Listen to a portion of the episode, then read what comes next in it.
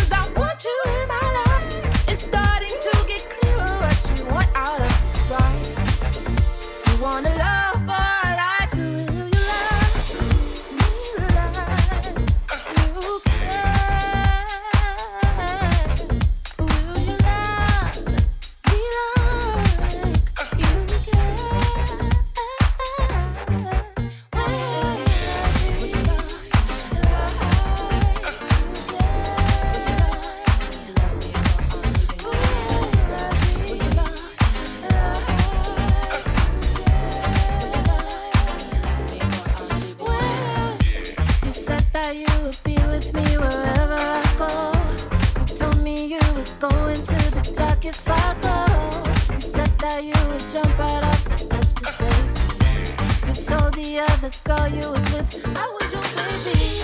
You ignited a flame that you